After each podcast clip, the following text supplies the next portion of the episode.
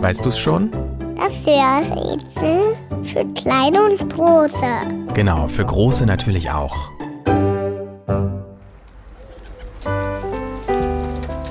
Das Tier, das wir suchen, bewegt seinen Kopf vor und zurück, wenn es läuft. Das unterscheidet es von verwandten Federtieren. Ja, unser Tier ist ein Vogel.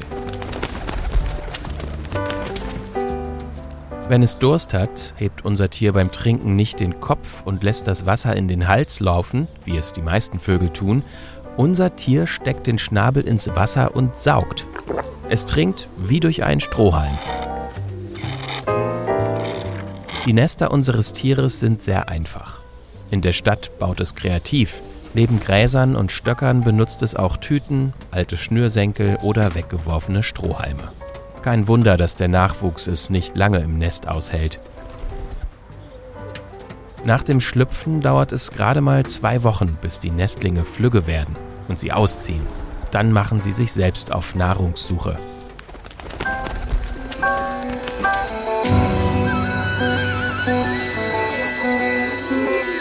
In der Stadt, wo unser Tier sehr gerne lebt, wird es oft mit altem Brot gefüttert.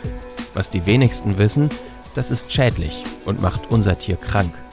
Samen, Körner, Früchte und Beeren verträgt es besser.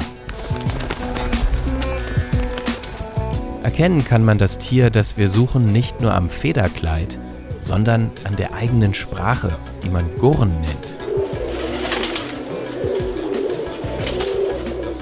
Am bekanntesten ist unser Tier aber als Bote. Früher trug es für uns Menschen Briefe aus. Und, weißt du es schon? Welches Tier suchen wir? Ich sag es dir. Es ist die Taube.